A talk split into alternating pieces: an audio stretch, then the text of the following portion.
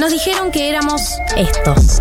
Eso es lo que creo que son estos nenes tomadores de los colegios. Unos verdaderos conchudos. La ausencia de proyectos en los jóvenes que quedan atorados en los 17 años y después viene una cosa de abismo. Cada vez hay más jóvenes que no estudian ni trabajan porque ni siquiera quieren insertarse en el mercado laboral. ¿Qué pasa con los pibes que no tienen futuro? Pero hace mil años que no tienen futuro. Pero en realidad somos esto.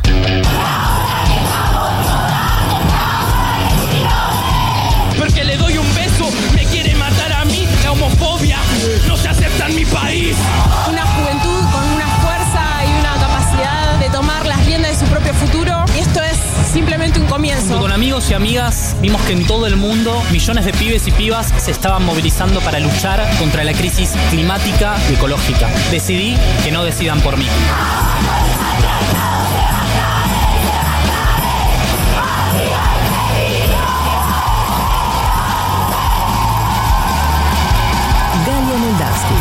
Martín Slipsuk y María del Mar Ramón escriben la agenda de la generación que vino a seguir conquistando derechos. Esto es 1990. Y mi padre, bajo de un quincho enorme, que allá se le llamaba rancho, me planteó, o te haces bien hombre o te vas. Nunca me, me explicó los términos de ese bien hombre ni del te vas, digamos. Y yo la verdad, imagínate 13 años llena de bríos y de impulso, decidí irme. Siempre, siempre con la certeza de que me iban a ir a buscar. ¿Cómo no iban a buscar a su propio hijo, si querés? No, eso, no, no puede existir eso. La verdad que sigo esperando que me vengan a buscar. Ahora, visto a la distancia, para mí fue una cuestión liberadora. Siento que fue la- la decisión más bella de mi vida y como la primera decisión así de crecer de golpe, ¿no? De madurar y decir, bueno, esta es mi vida, esta es mi decisión y sí, vista la distancia, no me arrepiento. y nos convertimos en un colectivo a partir de que empezamos a reconocer en nosotras mismas de que éramos eh, sujetas que vivíamos en extrema opresión y empezamos a- a hacer una mirada crítica de esa realidad y a partir de esa mirada empezar a transformarla. Es que yo amo ser travesti.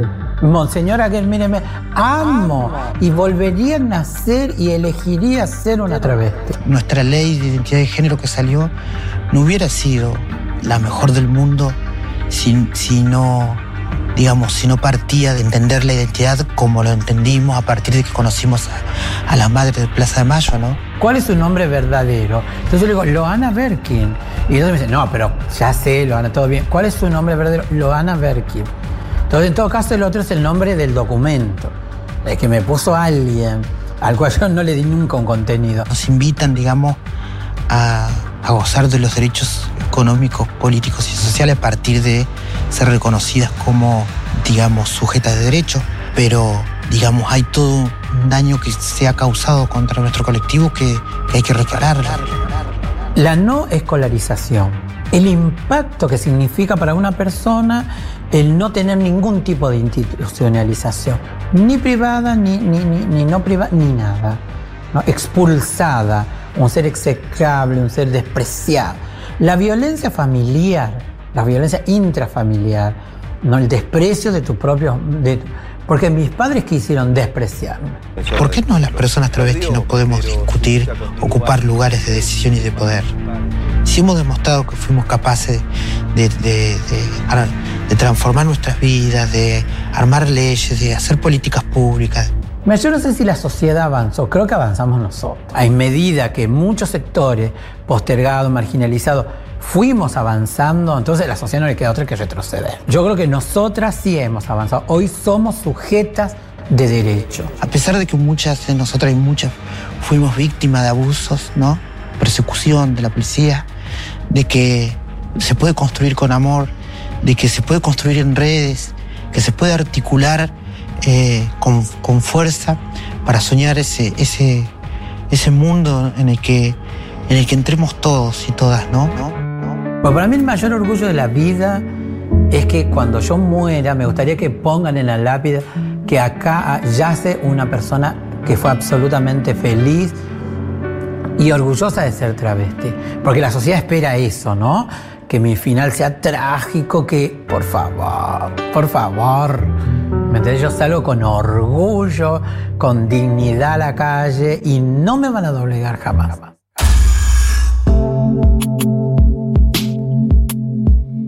El día de ayer se aprobó eh, en el Senado el cupo laboral travesti trans. Eh, una, la ley lleva el nombre de Diana Zacayán y de Loana Berkins, que son eh, dos referentas del colectivo travesti trans, que las estábamos escuchando recién en este homenaje que le hacemos desde 1990. El proyecto que ya regía como DNU, pero ahora fue aprobado oficialmente por el Congreso, tuvo 55 votos a favor, 55 votos a favor en el Senado, uno en contra y seis abstenciones. Eh, todas las abstenciones fueron de integrantes de Juntos por el Cambio y eh, el voto en contra también. Sí, como decía Gali, eh, ya regía un decreto de septiembre de 2020, hace un par de meses, pero bueno, lo que le da este, esta ley es otro marco, ¿no? Otro marco... y otra legitimidad. Claro, otro marco institucional y otra legitimidad. pero bueno, ya funcionaba como DNU y se abrió un registro en enero de 2021 y en los primeros cuatro meses ya se inscribieron 4.000 personas y actualmente ya hay casi 100 personas travestis, transexuales y transgénero que se encuentran trabajando o en proceso de contratación dentro del Estado Nacional. Todavía falta mucho para llegar al 1% de cupo que, plantea esta ley, pero bueno, se va avanzando. Bueno, para hablar un poco de quiénes son los nombres, eh, quiénes son estas personas cuyo nombre tiene la ley, eh, empezar por Amancay Diana Zacayán, que en realidad nació en Tucumán el 31 de diciembre de 1975, indígena de ascendencia indígena perteneciente al pueblo Calchaqui.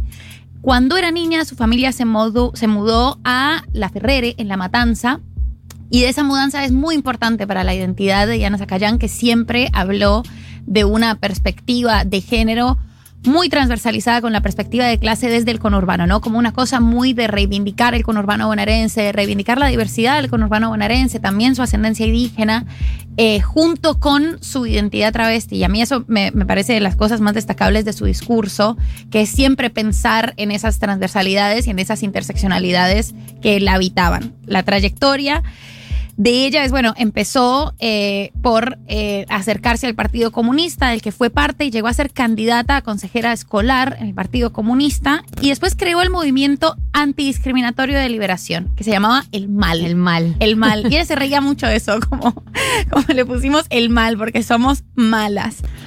Colaboró en el armado de inclusión al sistema educativo de travestis y transexuales, pueblos originarios y población carcelaria en el marco del, problema, eh, del programa dignidad, trabajo y justicia, hay que aclarar que Diana Zacayán sufrió muchísima persecución policial debido a las contravenciones del Código de Faltas de Policía de la provincia de Buenos Aires. Esa contravención es el artículo 68 de ese Código de Faltas que se derogó en el 2018 también por mucho impulso de, de, Diana Zacayán. De hecho, ya estuvo trabajando en la legislatura bonaerense para la derogación de ese artículo, porque ella lo había sufrido personalmente y todavía, aunque está derogado, la policía sigue actuando y sigue teniendo la praxis eh, que indicaba el artículo. Claro, que era el artículo que permitía detener a una persona por estar vestida de mujer si eras hombre, o digo, que te permitía detener en, cualquier contexto a una travesti. Venía de la dictadura eh, el artículo y es como escándalo en la vía pública, que por supuesto se interpretaba siempre eh, por el ensañamiento contra las personas travesti trans y también por el ejercicio de la prostitución. Claro. Eh, por lo cual, o sea, es un artículo que se ensañó muchísimo con la población travesti trans y con las trabajadoras sexuales a un nivel tremendo. Después, eh, en 2012, se postuló como candidata a defensora del pueblo del Partido de la Matanza, siendo la primera persona travesti en hacerlo y su campaña logró ingresar a la terna final y obtuvo un número significativo de votos afirmativos. En esto también es súper bonito eh, la descripción de ella al hablar de cómo el reconocimiento de, de ella como cuadro político fue totalmente transformador. Como ella decía en, una entrevista, como listo, yo no gané, pero alguien me miró y me dijo, vos sos un gran cuadro político. Claro, como que podamos ser considerados cuadros, es algo que está también en el discurso de, Loana de... Que estamos en condiciones de for- formar parte de la política, de hacer políticas públicas, como lo decía también Diana, de, nuestra capacidad transformadora también nos permite eh, estar en cargos públicos y formar parte de políticas públicas y, transformar desde todos los espacios, no solo desde la militancia, digamos, eh, barrial o- territorial. Eh, otra de las cosas eh, es que Diana también forma parte del programa de diversidad sexual del INADI y forma parte del Frente Abolicionista Nacional, eh, que eh, una de las, de, las características que también une a Diana y a Loana es que ambas eh, en- entran dentro de la corriente del abolicionismo en cuanto al debate de la prostitución y el barra trabajo sexual. Sí, en ese punto es como muy, muy interesante entender también que si bien eran abolicionistas, Diana y Loana todo el tiempo hablando de que la precariedad de las personas travesti trans hace que el trabajo sexual no sea una opción para las identidades trans, también es cierto que Diana no se llevaba, ni Di- Diana ni Loana se llevaban mal con Loana Berkins, en con, con Loana, con Georgina Orellano, eh, que es en este momento la directora de Amar, en absoluto, sino que tenían muchísimo diálogo, porque hay una verdad y hay una realidad, y es que incluso ellas entendían que el ejercicio del trabajo sexual o la obligación a la situación de prostitución las ponía a las dos en la calle, en la misma esquina. Incluso en el prólogo de las protagonistas hablan, que es un libro de Claudia Corol en el que escribió Loana Berkins. Ella dice, eh, somos compañeras de esquina y en la puerta de las comisarías estamos todas. Como que hay ahora una, una nueva tendencia a pensar que el abolicionismo de Diana y de Loana era totalmente antagónico con la propuesta de Amar. Y eso no es cierto. Y los diálogos que se tejieron entre ellas eran de enorme solidaridad, incluso cuando ni Diana ni Loana apoyaban eh, la idea de sindicalización de Amar. Había una, una forma de construir ese diálogo que no era ni, ni antagónico, ni violento, ni tampoco sugería eh, que el trabajo Sí. sexual tenía que ser prohibido, sino como, bueno, ¿cómo hacemos para que las personas travesti y trans no tengan esta, esta como única alternativa y cómo hacemos para parar la represión policial? Y a mí eso me parece súper destacable. Hay que leer Cumbia, Copeteo y Lágrimas, el libro de Loana, eh, también para entender un poco más el tejido de este vínculo. Bien, bueno, eh, Diana se transformó en un cuadro político tremendo, trabajó, como, como decíamos, en el INAI y también fue clave en eh, lo que fue eh, la presión para la sanción de la ley de identidad de género. Eh, hay una foto muy, muy linda que tiene con, con Cristina con, con su DNI. y, se y- efectivamente, una de las cosas que, que decía mucho es esto de tra- transformarse en un cuadro político. Y creo que para todas nosotras y para todos nosotros, Diana fue un cuadro político tremendo. No fue solamente una militante, sino un cuadro político, una persona que estuvo en la gestión, eh, que formó parte de la derogación de un artículo. Lo que tiene que ver con intervenir en políticas públicas. Y su, su asesinato es una de las cosas más terribles, eh, más, más conmocionantes eh, de- de los últimos años de la militancia. Diana fue asesinada en octubre del 2015. Eh, fue eh, el primer asesinato que se le puso el título de travesticidio. Eh, se le dijo homicidio triplemente agravado por hacer, haber sido ejecutado mediando viol- violencia de género, por odio a la identidad de género y con alevosía. Eh, el acusado, el condenado, es Gabriel David Marino eh, y fue condenado a prisión perpetua. Con el gran antecedente de la figura de travesticidio en el Poder Judicial para darle un nombre a estos asesinatos, para darle un marco y para explicar concretamente eh, cuál es el motivo del asesinato de una persona como Diana Zacayán. La verdad que es muy terrible, eh, es muy perturbador eh, el asesinato de Diana. Y más cuando una la escucha hablar, ¿no? La escucha hablar de la expectativa de vida, la escucha hablar de las condiciones, la escucha hablar de la, de la precariedad, de la, de la marginalidad. de lo que se sabe de esta persona es que era un, tipo con el que ella estaba en teoría saliendo, chongueando, un título así. Y eh, te lleva a pensar en tantas otras historias así, ¿no? Que, hemos visto y que hemos escuchado. eh, y que una cree que a una militante, una referenta no le va a pasar y le pasa también. Fue además eh, muy tremendo porque fue eh, la noche previa al Encuentro Nacional de las Mujeres del 2015, si no estoy mal, que se celebraba en Mar del Plata. Eh, es decir, que yo recuerdo que nosotras estábamos esperando a Diana, que iba a todos los encuentros nacionales de las mujeres. Y fue ahí, justo en, en un contexto en el que estábamos todas las feministas del país reunidas, en el que nos enteramos de ese asesinato. Y lo que decís a mí me parece como muy, muy tremendo de, una precariedad no solo económica, no solo material, no solo simbólica, sino una precariedad afectiva de las personas trans y travestis. Y es algo sobre lo que escribió Loana en una nota que yo recomiendo enfáticamente, que nunca volví a leer algo que se pareciera a esto, del suplemento Soy eh, del 2015, que se llama Si me querés, me traba.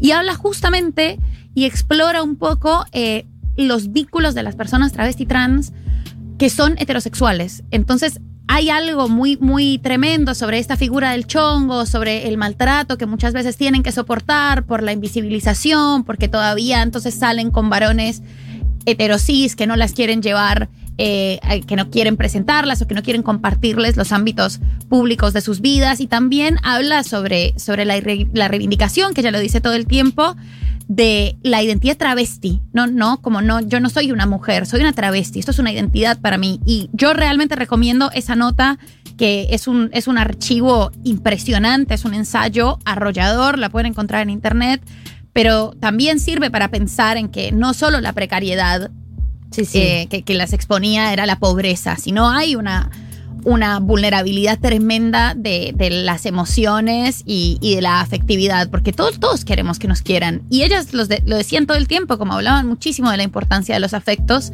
tanto Diana como Loana, no solo a nivel sexoafectivo, sino de las redes de afecto. Y vamos a pasar al, caso de Loana, la segunda referente, la segunda eh, persona eh, que lleva el nombre de la ley de cupo. Ella es de Salta, de Posito, un pueblo de Salta. Eh, a los 13 años, como contaba en el editado que escuchábamos recién, el padre la echó de la casa, eh, le dijo "Te- o te haces hombre o te vas. Ella cuenta que, que- se fue eh, y bueno, esperaba que, que la buscaran y, y no pasó. Primero se muda a Salta Capital, empieza trabajando en un cabaret y finalmente viene a vivir a Buenos Aires eh, y eh, también empieza a trabajar acá en un cabaret. Con el tiempo se transforma obviamente en una militante. Ella fue la eh, presidenta de ALID, que es la Asociación eh, de Lucha por la Identidad Travesti y Transexual. Eh, fue la directora de la primera escuela cooperativa Nadia Chazú, que capacitaba a compañeras travestis para que abandonen la prostitución y pasen a trabajar en la cooperativa textil. Eh, fue clave en la visibilización de las personas travesti trans cuando se anotó en la escuela normal número 3 para ser maestra y como no la querían dejar hacerlo con su nombre, eh, ella radicó una denuncia en la Defensoría del Pueblo de la Ciudad de Buenos Aires que fue como el antecedente para que se empiece a respetar la identidad de género en esos casos también. Además, ella hizo esto en el 2002. Estamos hablando de que eso fue hace muchísimo pionera. tiempo. Y eh, no solo como la idea de que ella va a la defensoría para que se le respete un derecho en un momento muy previo a la ley de identidad de género. Sí, hay una historia que subió Flor de la Vega a su Instagram también en el año 2005, que Loana va a la ONU y también lucha para que le reconozcan su nombre y poder entrar a una institución como la ONU en el 2005 de vuelta, eh, con su nombre. Y toda la luz, bueno, Flor de la Vega lo cuenta mucho mejor de lo que podemos contar nosotros, pero pueden entrar a su Instagram y buscarlo. eh, y esa historia es muy emocionante también. Eh, Loana también tuvo un devenir eh, eh, de, cuadro, fue asesora del legislador de la Ciudad Autónoma de Buenos Aires, fue, asesora del Partido Comunista, fue la primera travesti con un trabajo estatal, también fue asesora de Diana Mafía cuando era legisladora porteña, fue candidata a diputada nacional en el año 2001 eh, y en el 2010 fue la que conformó el Frente Nacional por la Ley de Identidad de Género, en el que también después formó parte Diana, que fue una alianza de muchas organizaciones que juntas impulsaron la ley que finalmente se sancionó de identidad de género y fueron las que presionaron para que esa ley sancionada el 9 de mayo del 2012 eh, fuera aprobada en el Congreso. Eh, creo que esta es como el gran antecedente de estas dos figuras, ¿no? Esa foto con ellas, con esa victoria. Obviamente, esa, esa victoria me parece un símbolo sin precedentes. Eh, y y el, el paso que se dio el, jueves con la ley de, de cupo son eh, pasos eh, que se van dando para cada vez más sentir que, que, que están en, que están la, gente trans estén entre nosotros, estén entre nosotros en nuestro espacio de trabajo, entre, entre nuestra vida cotidiana, que no sea más una cosa eh, eh, llamativa toparse con una persona trans en un espacio de trabajo, eh, o digo, que para que deje de ser eh, algo marginal. Eso es para mí el objetivo en último término.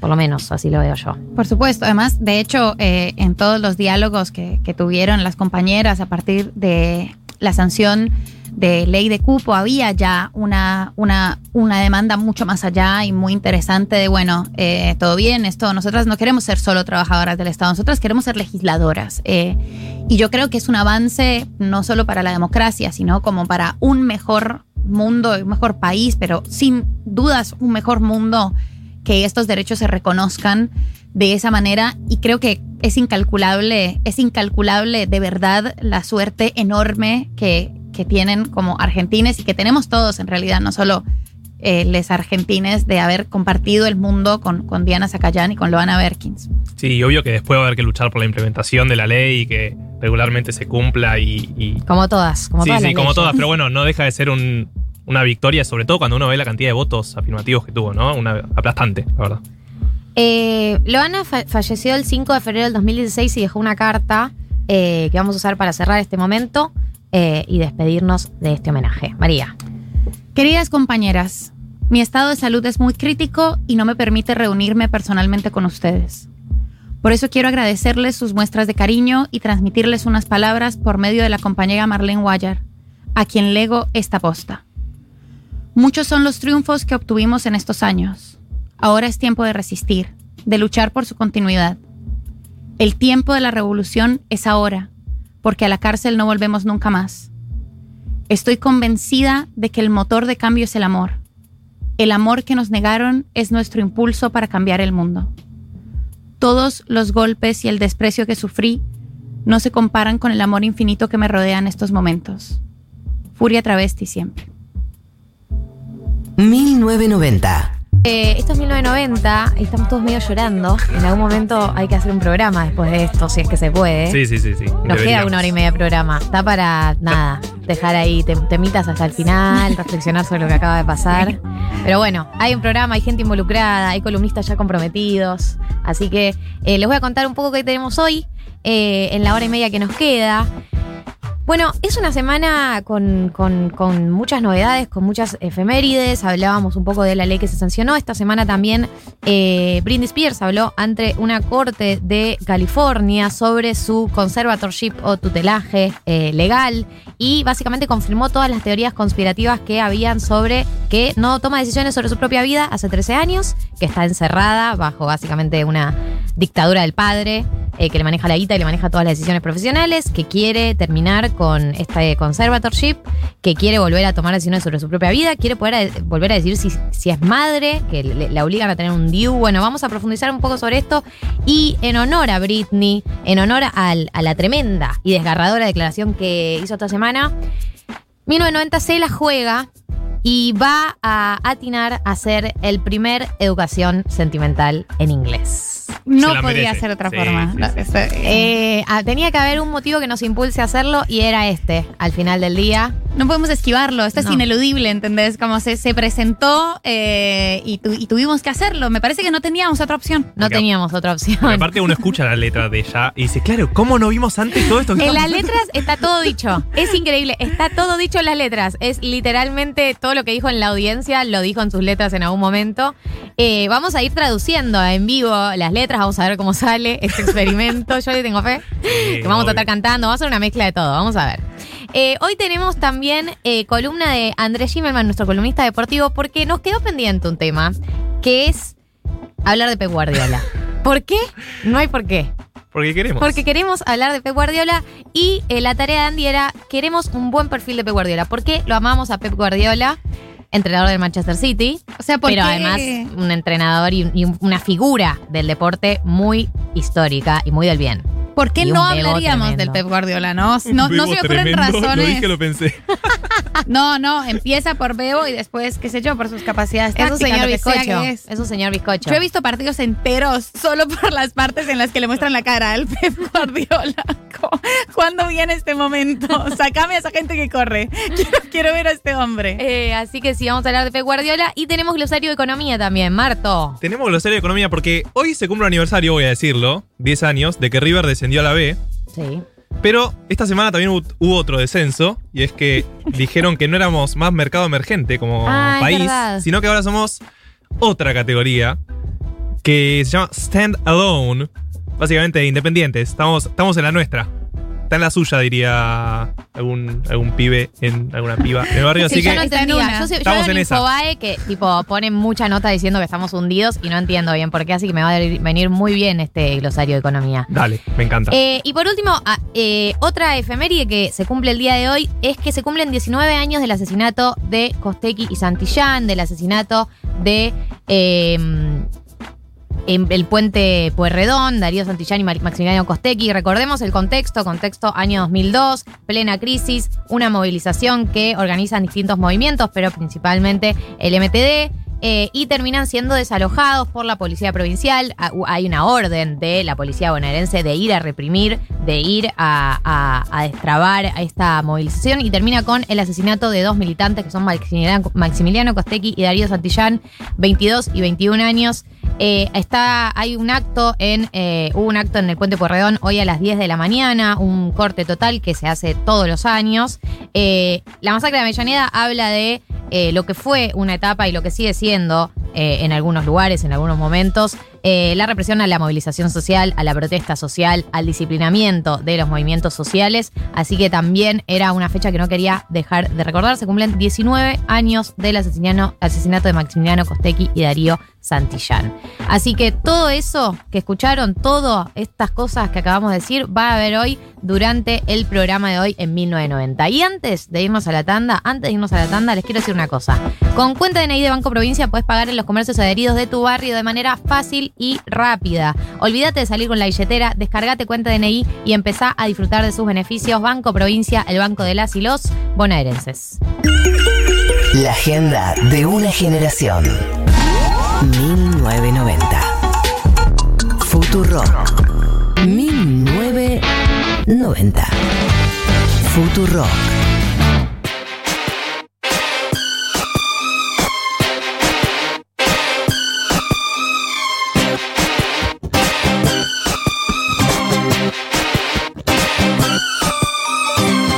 Baby, can't you see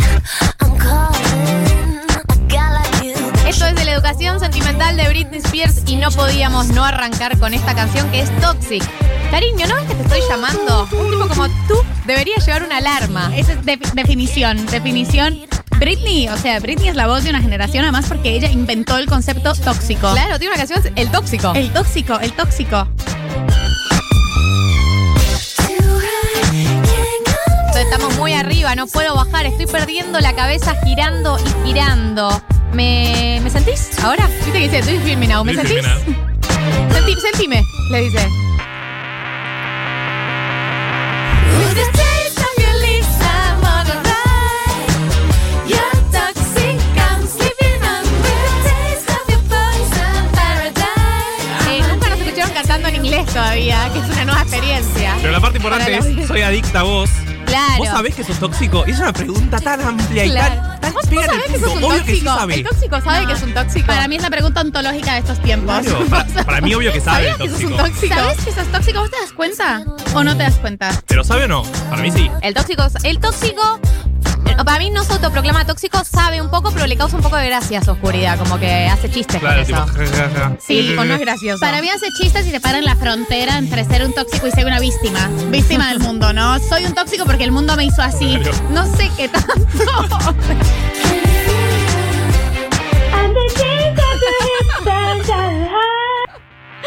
Amo. Porque acá nadie habla English perfectamente, así que por favor les pido. Taste of your poison paradise. I'm addicted to you. Don't you know that you're Soy adicta, vos no sabés que sos un tóxico. Y amo lo que haces. No te das cuenta que sos tóxico, pero es medio tóxico como adictivo también. Claro.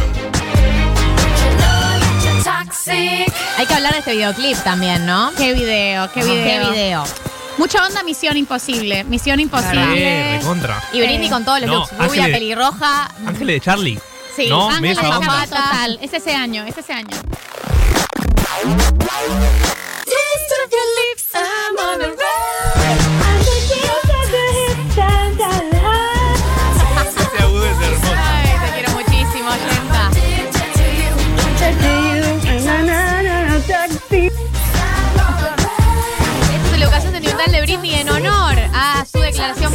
contando que hace años no puede tomar decisiones sobre su propia vida. ¿Por qué? Porque tuvo una etapa así, tuvo una etapa de rap, tuvo la misma etapa de rap que tuvieron todos los famosos de, de su edad y de su, y de, de su generación, pero a ninguno de ellos le sacaron eh, las tutelas y las decisiones sobre su propia vida.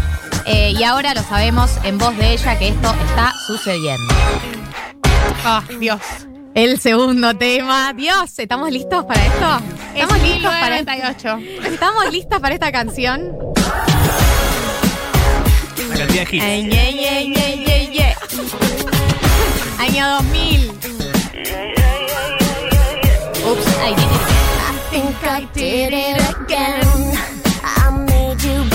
Te hice creer, creo que lo hice otra vez, te hice creer que éramos más que amigos. Oh, baby. Esto te puede choquear, pero no significa que estoy hablando en serio.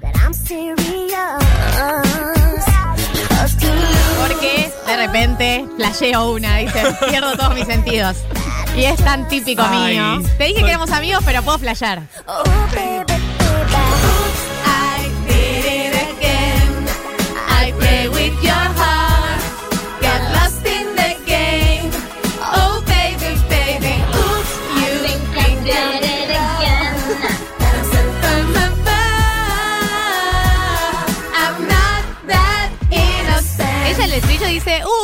De nuevo jugué con tu corazón. ¿Pensaste que estaba enamorada? Ay, no, no soy tan inocente. Era ese momento de Britney que era la niñita. La bebota, joven, la bebota. Era tipo colegial, no sé. Bueno, tan inocente no soy. Ya está, estaba ese juego. era el salto. Es que en Hollywood, eh, esto lo hace Britney, lo hace Miley, lo hacen todas. El salto de la adolescencia a la adultez, para que te consideren adulta, tenés que desnudarte, básicamente. Claro. Todas dicen, no, yo me desnudé porque no quería que me vean como una nena. Y entonces medio que el pasaje de la niñez a la adultez en el mundo hollywoodense es ponete la pollerita corta. Y en el documental está muy bien mostrado como la sexualización de Britney era a otro nivel. Claro. Era una piba de 19 años, pero que de repente en entrevistas con chabones de 40 como que la acorralaban para que hable de sexo y ella tipo muy polite, diciendo tipo, "Mm, no, no. Obvio, todos hemos hecho una coreografía de este tema en la infancia. Obvio, en el colegio, en el primario, todos tenemos coreografía. Esta parte, esta parte, esta parte de la conversación. Las Britney eran la más flaca siempre. Históricamente era la compañerita Fideo. I did it again. I played with your heart. Los amo. Got lost in the game. Oh, baby, baby, ooh, you think I'm in love. Amo sus audios. Los amo.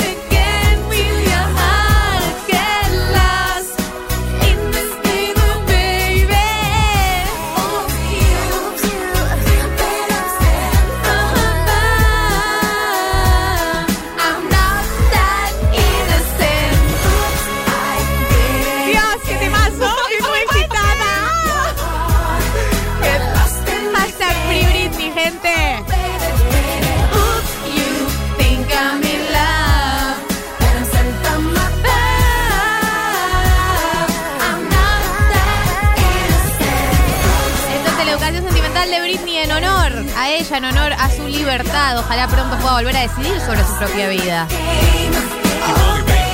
Qué poco pedimos.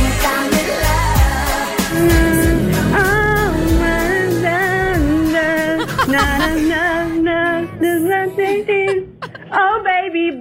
Inventó un idioma, la amo. La Ay, amo. te amo, oyenta. Te amo, oyenta. Y sí, este, ¿qué- eh, qué- qué- ¿a qué te suena este lapicito? Por Dios. ¿A qué te suena este lapicito, este videoclip? Dale, chiquis. Una sola persona arranca en la escuela haciendo así con el lapicito.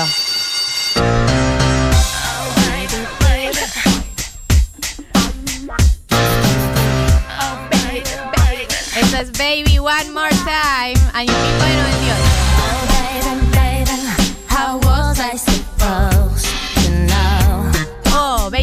Oh, cariño. Oh, cariño. ¿Cómo debías saber que algo no estaba bien? No debería haberte dejado ir. Y ahora ya saliste de mis posibilidades, digamos. Mostrame cómo querés que sea. Esto lo dice, ¿qué edad tenía Britney acá? Estaba a los 18, años 18. diciendo, decime qué cree que te haga. Esta, mi, mi soledad me está matando. Debo que confesar que todavía creo. Todavía creo. Sign. Dame una señal. No, este, este tema es súper. Es súper amiga, date cuenta. O sea, está muy cegada. Algo pasó, algo cambió en la relación. Y es ese momento en el que estás como, yo voy a hacer lo que me digas, pero dime algo, dime, dame una instrucción. Tirame un centro. Tirame un centro y no, no pasa.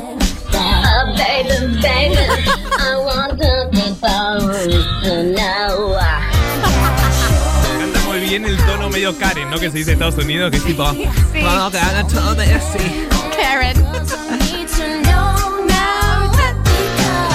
Mi soledad me está matando. Está matando. Debo confesar que todavía creo.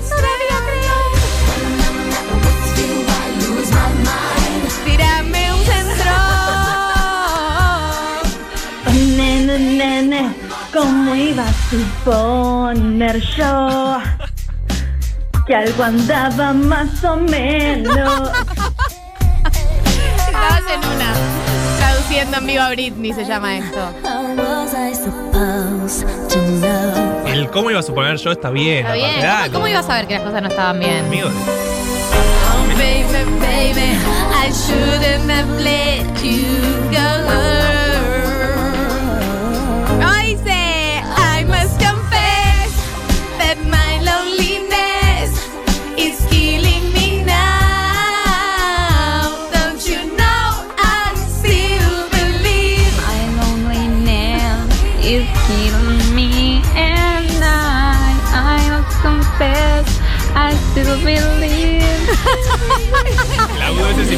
Es espectacular. Las amo muchísimo, amo muchísimo. Manden audios que me dan la vida. En serio, me está haciendo muy feliz escucharlos cantar Britney. Y es el primer tema creo que podemos interpretar con la situación actual. My loneliness is killing me, o sea, mi soledad me está matando. Uno pensaría que, ¿no? A ese nivel. va- van a ver una serie de mensajes encriptados. en Este es el primero. Sí. Es el primero.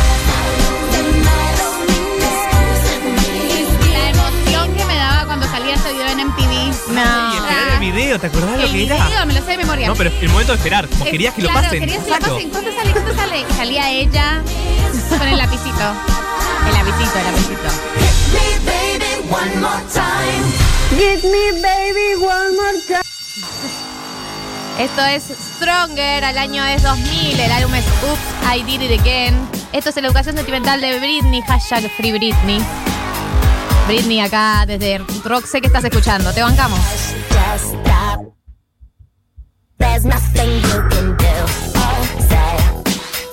Eh, ella, esta canción se llama Stronger, soy más fuerte ahora. Dice, arranca diciendo silencio, no hay nada que puedas hacer o decir, bebé. Ya tuve suficiente, no soy tu propiedad a partir de hoy.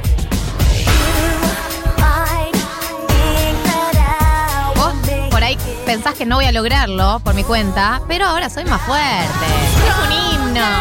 Than yesterday.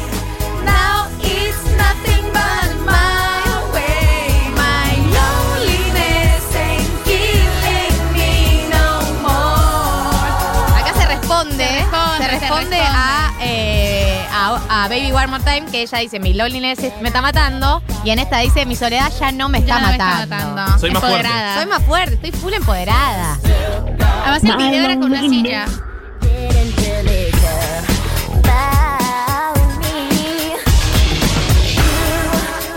Es una canción eso, que para una generación fue un himno, es Ahora soy más fuerte. Cristina Aguile- Aguilera también tiene Fighter, que son dos canciones de Ahora que me separé, soy más fuerte, soy stronger.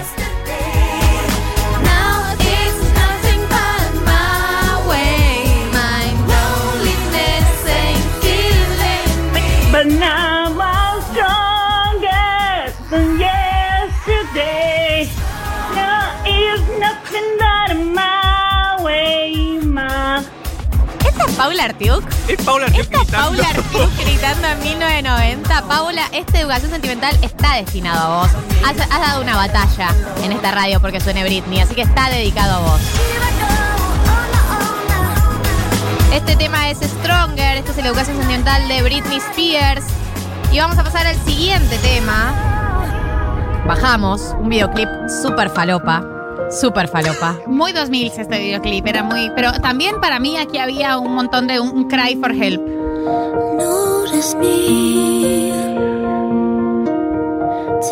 Esto es Every Time, se llama la canción, y arranca diciendo. Date cuenta de mi presencia, agarra mi mano. ¿Por qué somos como desconocidos cuando nuestro amor es tan fuerte? Es la balada, es la balada. Sí, es la balada. ¿Por qué seguir adelante sin mí? Medio Frozen, ¿no? Every time I try to fly,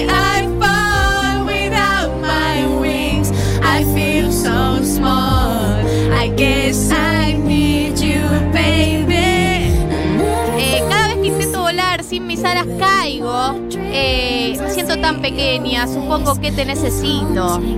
Cada vez que te veo en mis sueños, veo tu rostro, me está atormentando, supongo que te necesito. Ay, no, me mata. El esta video, además, eh, ella está con una pareja, es una pareja, es una pareja muy tóxica, además, es una, es una relación muy tóxica, pero lo que se ve en el video es el asedio de los paparazzis y los fans y como una, una especie de denuncia. Ahí empieza también, Muy fuerte ahí, sí. ¿eh? Como la falta de intimidad, cómo se meten en su espacio personal, la agreden. Es que fue muy rápido todo. Está dando una no es que- señal, Britney. No, Sí, no fue es que tuvo muchos años de carrera y en un momento. No, no. Tenía 18, paparazzi, explosión y ya de es muy que joven. en el videoclip se ve mucho el acoso de los paparazzi. Y en Framing Britney Spears también en el Claro. documental.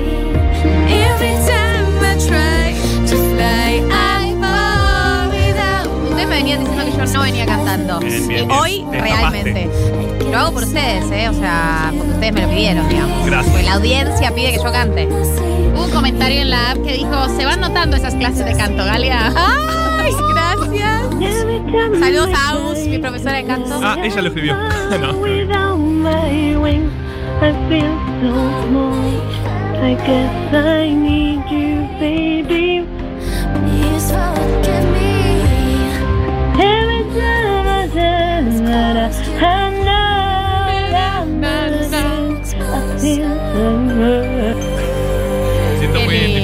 Porque aparte éramos muy niños nosotros. en Sí. esa época, No entendíamos nada. No, de entendíamos nada. Coti Rosarina dice, son los más chiques, gracias por esto. Soy una señora de 29 años con delantal cocinando y cantando Britney. Eso es lo que voy a hacer yo en mi vida.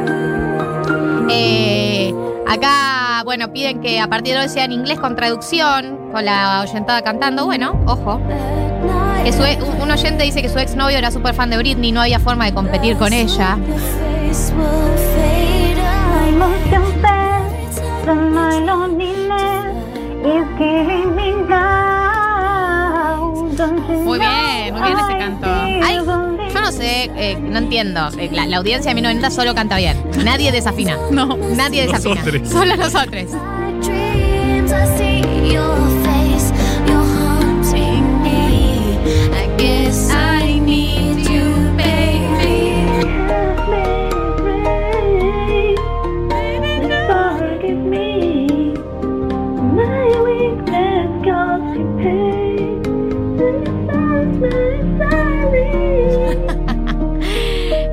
era Every Time, la balada de Britney. Y vamos a picantear de nuevo. Es eh, la canción de este programa, ¿no? Que es muy militante del BSM. I'm a slave for you, soy tu esclavita, bebé. Esclavita. ¿Y este videoclip? ¿Qué tenemos para decir? All you people look at me like I'm a little girl. Well, did you ever think it'd be okay for me to step into this world? Hablan de mí como si fuera una niña, pero ¿alguna vez pensaron que estaría bien mi entrada a este mundo? Solo eh, siempre dicen, nena, no, no camines con ese resplandor. Estoy intentando encontrar el por qué, porque bailar es lo que amo. Get it, get it, es como tenelo, tomalo, Sí, tomátela. Es como si está, hay, hay una vibra de sexual. Yo sé que puedo parecer tímida, pero cuando bailo, cuando hablo, cuando veo a este chabón, y bueno, All I know is I'm so happy when you're kissing me. Slave for you. I can, I cannot control it, I'm a slave for you. La traducción, ¿cómo sería Gali? Una esclavita para la bebé.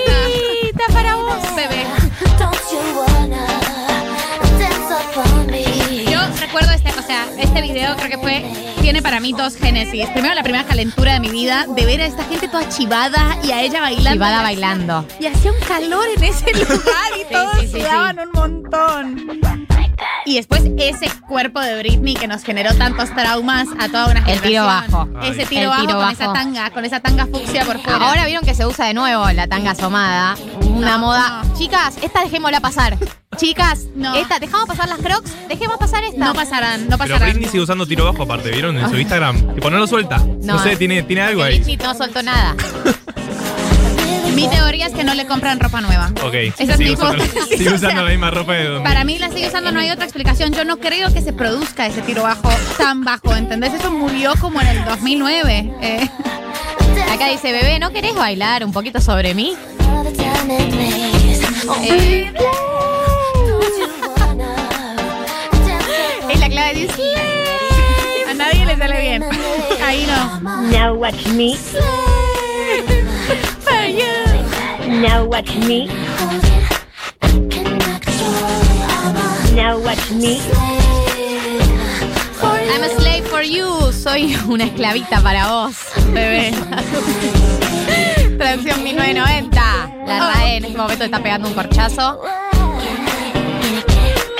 Este es el local sentimental de Britney Spears. Ojo que poco, chiques, eh. Prepárense. Para mí, en la canción que viene, hay un poco de los mensajes encriptados. Bueno, eh, hay un poco de mensajes encrip- es- encriptados. eh, y en la que lo vamos a sentir, en la que lo vamos a ver, es la que viene. A ver, somos un oyente. For you. I cannot hold it.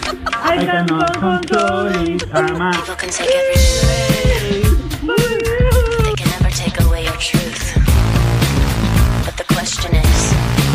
Esto es My Prerogative, que es como mi carta de principios. La carta de mi partido. No, y acá está, acá está muy claro. Dicen, dicen que estoy loca, realmente no me importa. Esa es mi prerrogatividad. Dicen que soy repugnante, pero no me importa. Porque conseguir chicos es de lo que vivo. Bueno, algunas preguntas indecentes de por qué soy tan real. Pero ellos no me entienden. Cuál es el flash que tienen con mi hermana. Esto es para Manuel Orbiliebre. Tratando de hacerlo bien.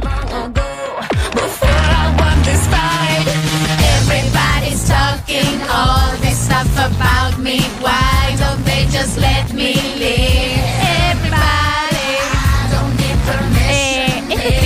Full mensaje pintado. Todo el mundo está hablando de mí. ¿Por qué no me dejan vivir? No necesito, eh, no necesito permiso. Tomo mis propias decisiones. Esos son mis principios. Esa es mi prerrogatividad. Pero es Prerrogatividad. casi literalmente lo que dijo en la audiencia. O Sí. sea, es exactamente lo mismo. Y este tema es de el 2004.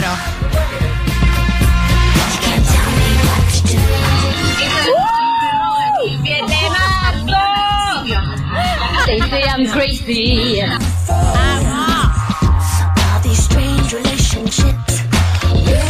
down. Todas estas relaciones extrañas me desaniman. No, no veo nada equivocado a mi alrededor. Esta gente que habla de cosas de mí. ¿Por qué no me dejan vivir? Everybody. No, esto es tremendo. No necesito permiso, tomo mis propias decisiones. Por Dios. Everybody's talking all this stuff about me. Why Mi prerrogatividad. Una medio de las películas también con Harry Potter. Mi prerrogatividad, Harry Oye, Potter. Oye, esta es- ay, me sale muy mal imitar, no lo voy a hacer. Hostia, tío, esa es mi prerrogatividad. Es en elite, en elite. Prerogative, esto es de la educación sentimental de Britney. Chicos, nos queda un tema y cerramos. Prepárense. Hemos, hemos disfrutado mucho de su educación sentimental. Hashtag Free Britney. Lo dimos todo. Lo hemos dado todo. ¿Por qué no puedo vivir mi vida?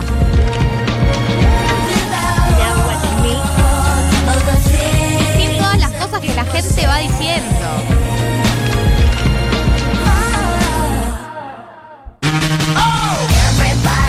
Talking all this stuff about me. Why don't they just let me live? I don't need permission, No es de ella esta canción. Eh, Bobby Brown, Bobby Brown. Bueno. Un saludo. escuchando. No, me preguntan si Britney escribía sus letras. Obvio que Britney no escribía sus letras, chiques. Ya lo sabemos. Pero elegimos creer. ¿Cómo funciona la vida? Hay un pacto acá entre oyentes y nosotros. Claro, es el pacto ficcional, chicos, basta. Basta, basta. Free Britney. Free Britney, gente. Y vamos a cerrar con eh, la canción absoluta. Que está todo, todos los mensajes de la última audiencia de Britney están en esta canción, que es Overprotected, sobreprotegida. To the girl that I am, you're gonna have to see through my perspective. I need to make mistakes just to learn who I am. Necesito equivocarme para saber quién soy. Y no quiero ser tan protegida. Tiene que haber otra manera. Porque yo creo en las posibilidades. ¿Quién soy yo para decir qué es lo que tiene que hacer una chica? ¿Qué voy a hacer con mi vida? ¿Cómo se supone que voy a saber lo que está bien? No puedo evitar, no puedo evitar sentirme como me siento porque toda mi vida ha sido muy sobreprotegida. Pum pum pum sing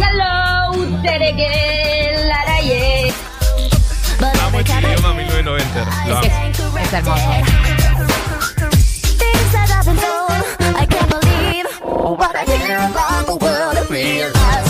oh, No puedo creer las cosas que escucho del mundo, me- del mundo. Me doy cuenta que estoy sobreprotegida. must be another way. 'Cause I believe in taking chances. But doing what I That I am. say is to do, God, I need some answers. What am I to do with my life? You will find it out, don't worry. Amo que se responde. Sí, es retórica la pregunta. Además, esta era de esa película, Crossroads. ¿Ustedes no se acuerdan de esa película de, de El estrellato de Britney como actriz? Que era una película más o menos como de. que trata de este tema, como se escapa de la casa con otras dos amiguitas y recorre un pedazo de Estados Unidos. Tipo gemelas Olsen, pero. Sí, una onda medio naif, pero es, es como el- la salida de- del universo naif de Britney, como Claro. hay una hipersexualización ahí en el medio. Esto fue la educación sentimental de Britney Spears. Sí, no pusimos Lucky. Hubo que recortar en algún lado y se recortó en Lucky. Así que vamos a dejarlos con Overprotected. Hashtag Free Britney. Desde este programa eh, te apoyamos. Te apoyamos que puedas recuperar la potestad sobre tu propia vida.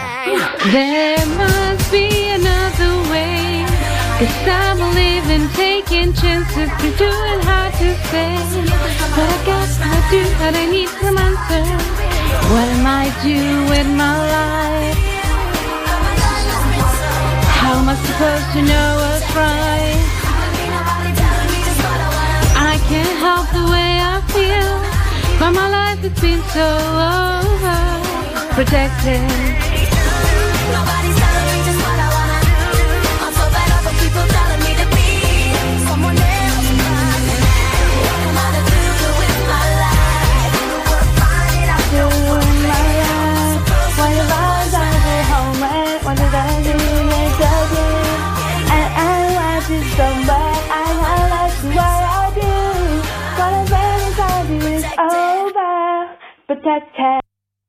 1990. Hasta las 4. Futuro.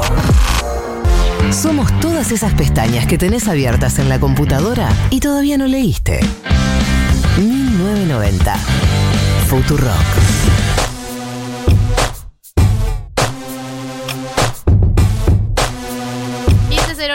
La República Argentina. Ah, qué intensidad este programa, gente, ¿eh? Así No, no es. La es un- audiencia, lo que se lucieron les oyentes de 1990 cantando Britney, yo les quiero realmente decirles que son increíbles. La audiencia de 1990 es la mejor audiencia del mundo Ella y lo han demostrado en esta educación sentimental. Sus cantos en inglés, su afinación absoluta, simplemente me ha emocionado. No, lo han dejado todo. Eh, y ahora en, en- en- en to- lo, arriba que viene siendo este programa, eh, vamos a entrar en un tema que eh, es un tema que quedó pendiente, un tema sobre el que había que profundizar. Y es la columna de Andrés Schimmelman sobre el Pep Guardiola. Bienvenido, Andy, a 1990. Acá te saluda este trío de humildes servidores. Ups, lo hice otra vez. Perdón, no me podía quedar afuera. No me podía Está quedar bien. afuera. Había que cantar. Eh, no, no, lo que se cantó, lo que se cantó acá en la previa. eh, si me quedo sin voz durante la columna, es, es culpa de ustedes porque lo que acaba de pasar fue maravilloso. La verdad que fue maravilloso. Fue hermoso, fue un hermoso Eh, momento colectivo. Y yo tengo, yo quiero decirles que, que tengo bastante miedo por, por eh, la columna de- del día de la fecha, como le gusta decir a, a Galia. Porque se, se puede romper todo, o sea, puede- pueden pasar cosas, no, no, sé, la- las reacciones que, que pueden, que pueden surgir de, eh, de las cosas que voy a contar de Pep Guardiola, porque yo creo que hay muchas cosas que, que no se saben, eh, o por lo menos que no son de público conocimiento, que van a hacer que si ustedes ya lo querían a, Pep, bueno, pase a, un plano este, completamente distinto. Eh, yo le decía a Gali que, que para mí lo, lo que tiene, lo que tiene Pep es que para la, para la gente no futbolera, o no netamente futbolera, eh, igual genera como muchas cosas. O sea, genera emociones muy fuertes, fanatismo, también crítica, pero, pero sobre todo me parece como una, idolatría. Y, quería preguntarles, antes de, meterme con, las razones que yo pude encontrar, eh, ¿por, qué, ¿por qué creían ustedes que, esto sucedía si es que creen que, sucede? Eh, yo creo porque, bueno, estuvo en la mejor etapa del, del Barcelona y haber estado ahí al frente me parece con el... eh, nada, es un mérito enorme. Segundo, es un señor muy bizcocho, como diría María, y eso obviamente aporta a, a gen- Aporta a. ¿A qué aportaba eso? Al ¿Qué? deporte, al deporte, Eh, las cosas me sanas. concentré. ¿De qué estaba hablando? Eh, es un señor muy bizcocho y además eh, habla muy bien. Para habla mí eso muy es bien. fundamental. Habla muy Porque bien. Zidane, si uno piensa en Zidane, por ejemplo, también ganó un montón y es un señor más o menos, ponele bizcocho, un Tiene poco menos pinta de que. Slytherin. Claro, tiene pinta de ser. Muy bien, buena descripción Muy de él. bien, Eh, muy cierto. Pero como que no conectamos tanto con Zidane, No, ¿no? para Hay algo del idioma ahí de que no. No sé.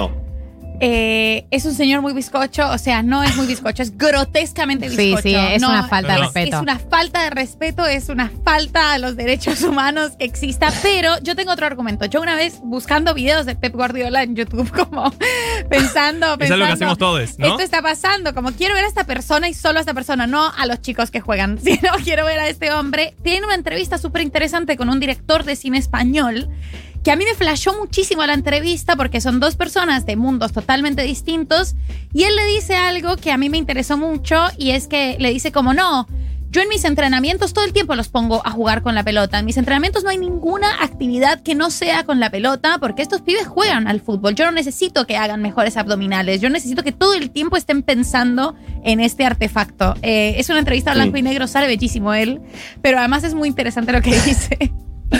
Sí, sí, sí, tal cual. Fernando, eh, creo que el director de cine que vos decís, eh, María Fernando Trueba, Sí. eh, que eso es otra de las razones para mí que, que tiene este magnetismo de, de Pep, que, que toca distintas fibras más allá del fútbol, ¿viste? Es, es amigo de directores de cine, eh, le, le interesa mucho la moda, eso tiene que ver con, con su mujer, de quien vamos a hablar en unos minutos.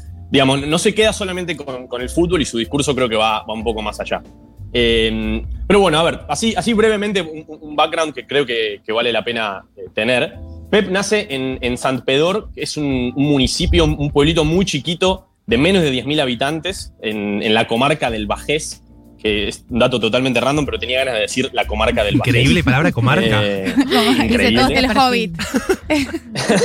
Pero básicamente nace en un pueblo, o sea, menos, o sea creo que 6.000, 7.000 habitantes. Es un pueblo realmente muy chiquito. eh, hijo de, de albañil, su padre Valenti. Y, le decían, esto me, también me dio mucha ternura, le decían el hijo del paleta de chico. Eh, me, da mucha, mucha ternura. Y, bueno, él, siempre cuenta que de muy chiquito se, encontró con el, con el fútbol y, y fue una pasión que, que nunca soltó, digamos, primero como jugador, que tuvo una excelente carrera, ganó Champions League, jugó en el Barcelona, fue capitán, jugó en la selección, digamos, su carrera como futbolista fue, espectacular, pero obviamente que, su, gran fama mundial la alcanza como, entrenador. Eh, empieza dirigiendo el, el Barcelona B, la segunda, la, segunda categoría, digamos, del Barcelona, porque no, no son las inferiores, de donde salieron un montón de jugadores que, hoy conocemos. Lo, lo saca campeón y eh, cuando se va el, entrenador eh, actual, que en ese momento era Frank Rijkaard de- del Barcelona, lo nombran a, a él con, con poca experiencia como, como técnico. Medio Scaloni. es que le- medio- sí, o sea, una, una cosa bastante similar a Scaloni, porque, a ver, era un jugador que había jugado en, en el Barça, había sido capitán, pero como técnico no tenía prácticamente trayectoria. Claro. Y la verdad que, que el éxito que tuvo fue impresionante. O sea, en dos años ganó más de 10 títulos, ganó la Champions en su primera temporada, ganó el, el sextete, o sea, ganó seis, seis títulos en el año calendario 2019. O sea, un, un nivel de éxito combinado con un, con un estilo de juego hermoso que, que realmente que cautivó a todo el mundo. Y bueno, a partir de ahí, nada, su carrera siguió, ganó 800.000 títulos, se fue a dirigir al, al Bayern Múnich. Donde Pero le cuesta ganar la Champions. Digamos todo. la Champions sí, la Champions ganó dos con el, con el Barça y no, y no, pudo, no pudo volver a ganarla. Eh, es cierto, perdió la final hace, hace un mes contra, contra el Chelsea. Pero, pero bueno, la verdad que los éxitos futbolísticos de, Pep ni siquiera vienen tanto al caso, me parece, en, esta columna. Sí es un dato interesante de color que, habla, bueno, español, francés, inglés, alemán, increíble lo que habla alemán, y obviamente eh, catalán. ¿Y por qué me detengo en, el catalán? Porque creo que es, es el- el pilar fundamental de, de, de cómo lo- lo- los voy a convencer a, a ustedes y, y a la audiencia de, de- de que Pepe es un hombre impresionante. Estamos convencidas Que es ya que- igual. ¿eh? Pero creo que hay, hay, hay motivos que, que- que te van a sorprender, eh, María, que es eh, la pasión con la que Pep eh, ha defendido, mientras ha crecido, la, eh, su deseo separatista y el deseo de, de independencia de Cataluña. Bueno, pero Eh, son causas, una causa polémica. Recontra, recontra, recontra, recontra. Pero bueno, pero e- es poco normal en el mundo del fútbol ver a, un protagonista y mucho más a un protagonista del tamaño de Pep eh, plantarse como se ha plantado él con, este tema que obviamente en España es súper polémico. Eh, digamos, ya ha dicho que, cuando deje de, entrenar quiere eh, tener algún rol en la, política de Cataluña. Siempre que habla, es, muy, es tremendo porque siempre que se refiere a Cataluña dice mi país. Yo crecí en, un país, en mi país, Cataluña, yo soy catalán, nosotros somos un país pequeño. Tiene como muchas frases de esas y, y ha llegado, y esto es un audio que, que quiero ponerle ahora, ahora se lo voy a pedir a, a Tati, a, a dar discursos enfrente, pero a, a miles de miles de personas en pos de la, de la democracia o de la independencia, mejor dicho, de, de Cataluña. Así que si, si, si quieren, escuchemos este audio y a ver su, su reacción. Apelamos a todos los demócratas de Europa y del mundo a que nos apoyen en la defensa de los derechos hoy amenazados en Cataluña, como el derecho a libertad de expresión política y el derecho a voto, a enfrentarnos a los abusos de un Estado autoritario.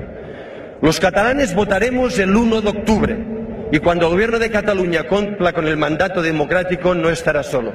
Además de la mayoría democrática del Parlamento, el gobierno debe saber que todo y cada uno de nosotros estaremos a su lado.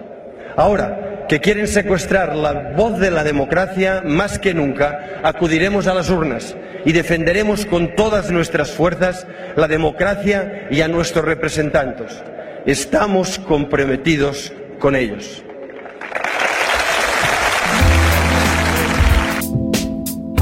Bien, este era el Pep hablando sobre la independencia. No, no solo sobre la independencia, ¿no? Me parece que habrá sido en el contexto ese donde estaban deteniendo a las personas que se manifestaban en Cataluña, ¿no? Me da la sensación Sí, de sí. que haber sido en ese contexto. Sí, sí, sí, sí, sí, sí. Pero bueno, o sea, un nivel de, Sí, de sí. compromiso. No, no, es un, ni- un nivel de compromiso político que realmente, eh, te- vuelvo a repetir, es muy, muy raro ver en el, en el ambiente del, del deporte y sobre todo el fútbol, que se suele despegar mucho de estas cosas. ¿viste? Total. Eh, Me acuerdo cuando, ¿cómo se llama el jugador de Boca? Que es que, que era kirchnerista. Eh, Comar. Comar. Y lo salieron sí. a matar. Sí, sí, sí, sí, sí, sí, sí, es.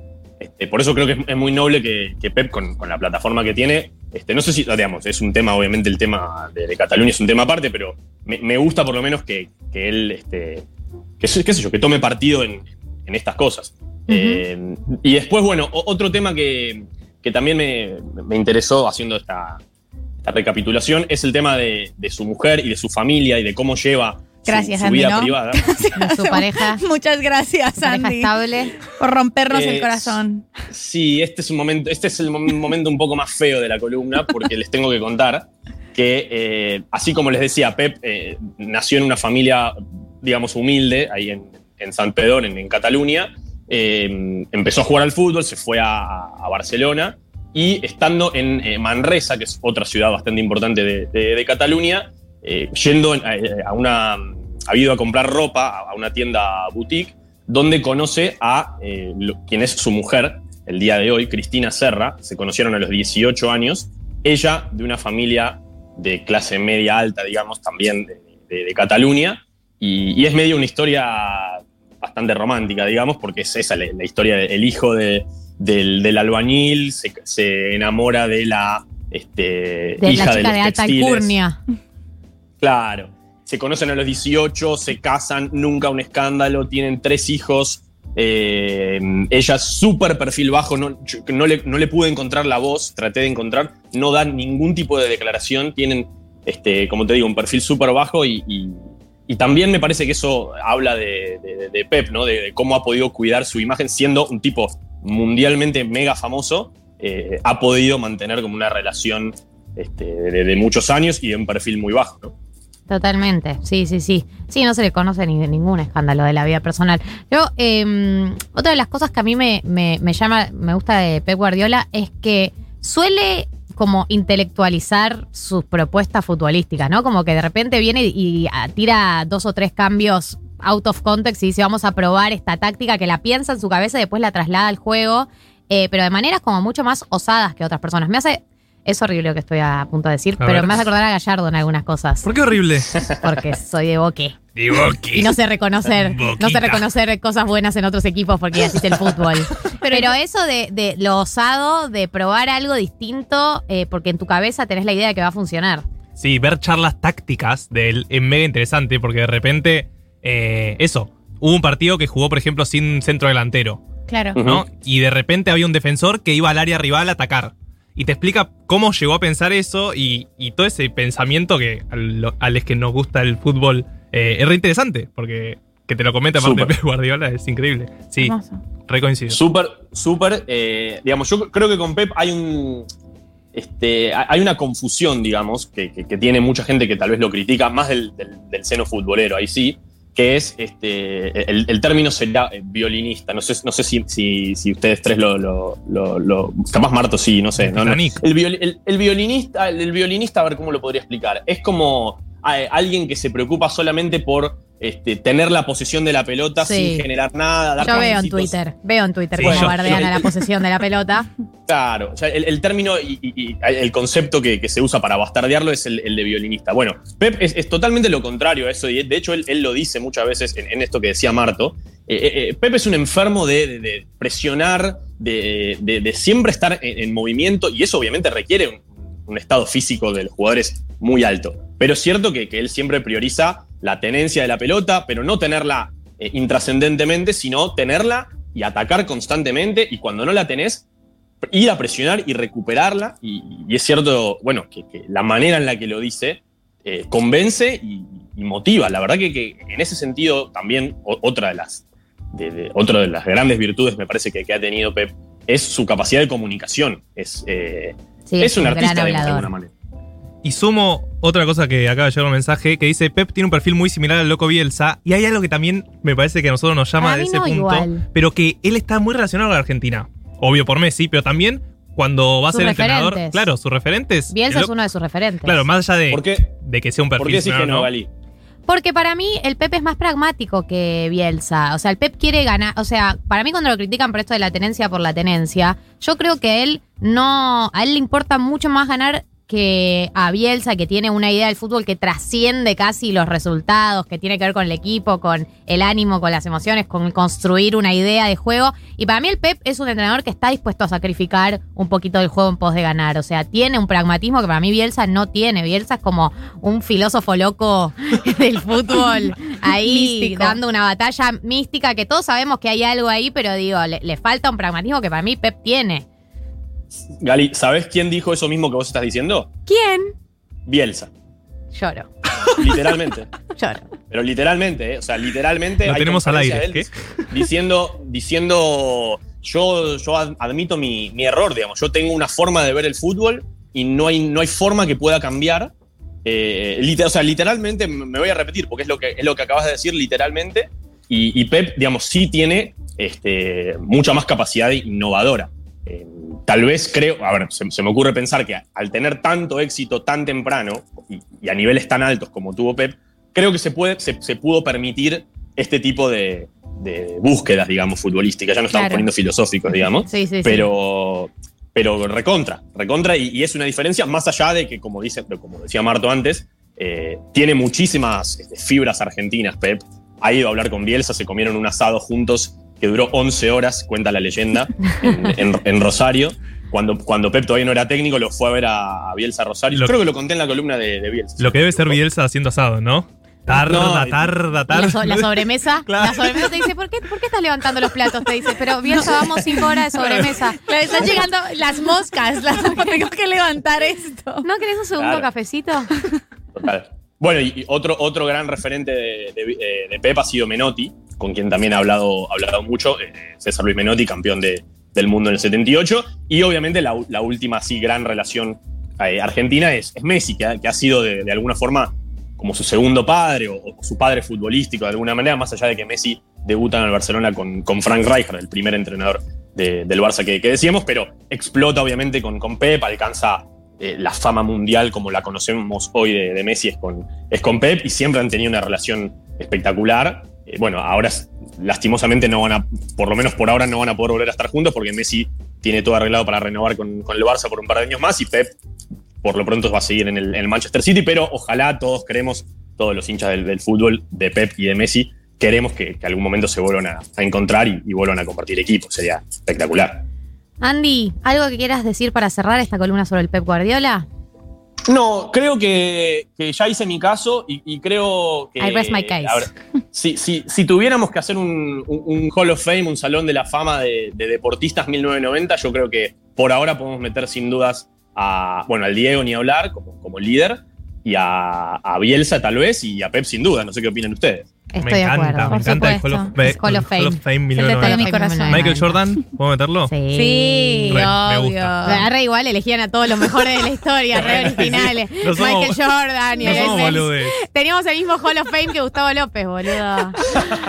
Eh, Andy. Sí. No, no, no, no, eso, eso, que, que me, me parece que Pep iba, iba muy bien con, con este grupito de que, que estamos armando para, para no sé, para, para que toque varias fibras de lo que es 1990, así que eh, me alegra, me alegra que, que lo hayan aceptado y, y bueno. Ah, Nos has tocado muchas fibras, como en todas tus columnas, y te agradecemos por haber pasado por esta edición de 1990. Y te mandamos un abrazo muy, muy grande a la distancia. Por favor, abrazo grande para ustedes chicos y obviamente los sigo escuchando. 1990.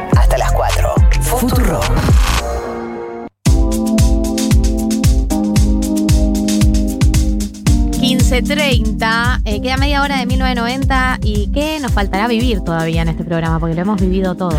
Hemos estado emocionades en la apertura, excitades en la educación sentimental, calientes en el perfil del Pep Guardiola. ¿Y ahora qué? Es una montaña rusa de emociones este programa. Eh, nunca dicha esa metáfora. Exacto, nunca nadie la dijo. Em, vamos a entrar en las recomendaciones del día de la fecha, que lo hacemos de la mano de Blasfemia, porque ustedes saben que Blasfemia es por ahí, diría nuestra generación. Es por ahí. Es por ahí, abuelas. Eh, tiene que tomar vinos Blasfemia porque de alguna manera rompes con todos esos dogmas, con esos principios tan duros sobre cómo tomar vino, sobre cada vez que te vas a tomar un vino te abrís una botella entera. No, tomate una latita mucho más fácil, medís las proporciones, medís las cantidades y además podés diversificar, podés pasar de un tinto a un rosado, a un blanco. Blasfemia es parte de 1990 y nos acompaña en las recomendaciones del día de la fecha. Vamos a recomendar nosotros y van a recomendar ustedes en la app. Dejen su número de teléfono o su arroba, así luego, eh, si ganan, los contactamos y se ganan un pack de vinos blasfemia. O sea, solo va a ganar una persona. Si esto ya después de casi un año de 1990 no lo saben, lo aclaro. Eh, elegimos una recomendación de ustedes arbitrariamente y esa persona se gana un pack de vinos blasfemia. Así que mándenlas a la app que las vamos a estar recibiendo. ¿Quién quiere arrancar? Yo esta Dale. semana me estuve drogando. ¿Con qué tipo de drogas? Sí. Audiovisuales. claro que sí. Y más puntualmente una serie Sí. que se llama Mayor of Easttown. Seguro ya la escucharon. ¿verdad? Yo, Mariah la vio. Mariah. Sí, yo la estoy viendo. Eh, ¿Por qué la recomiendo? Porque es una falopita dura. Porque es una falopita dura.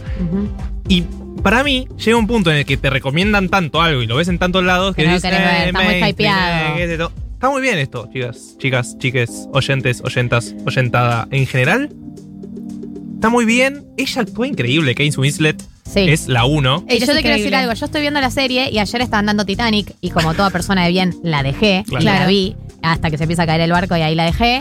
Eh, hasta que chocan, spoiler. spoiler. alert, mueren todos, salvo ella, que es una garca y no comparte la madera. Eh, y es muy fuerte los personajes distintos que hace, como que en Titanic hace como una cheta beboteadora.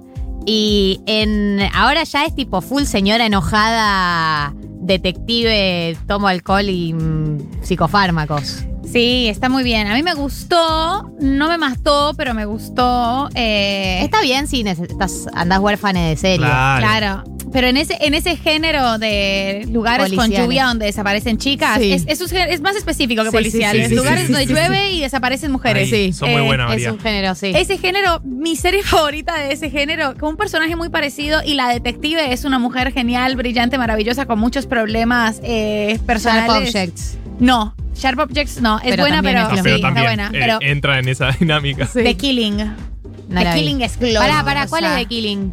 Eh, una de que O sea, aparece, desaparece una claro, Un hay- es lugar- un pueblo que llueve y Llueve mucho, llueve mucho.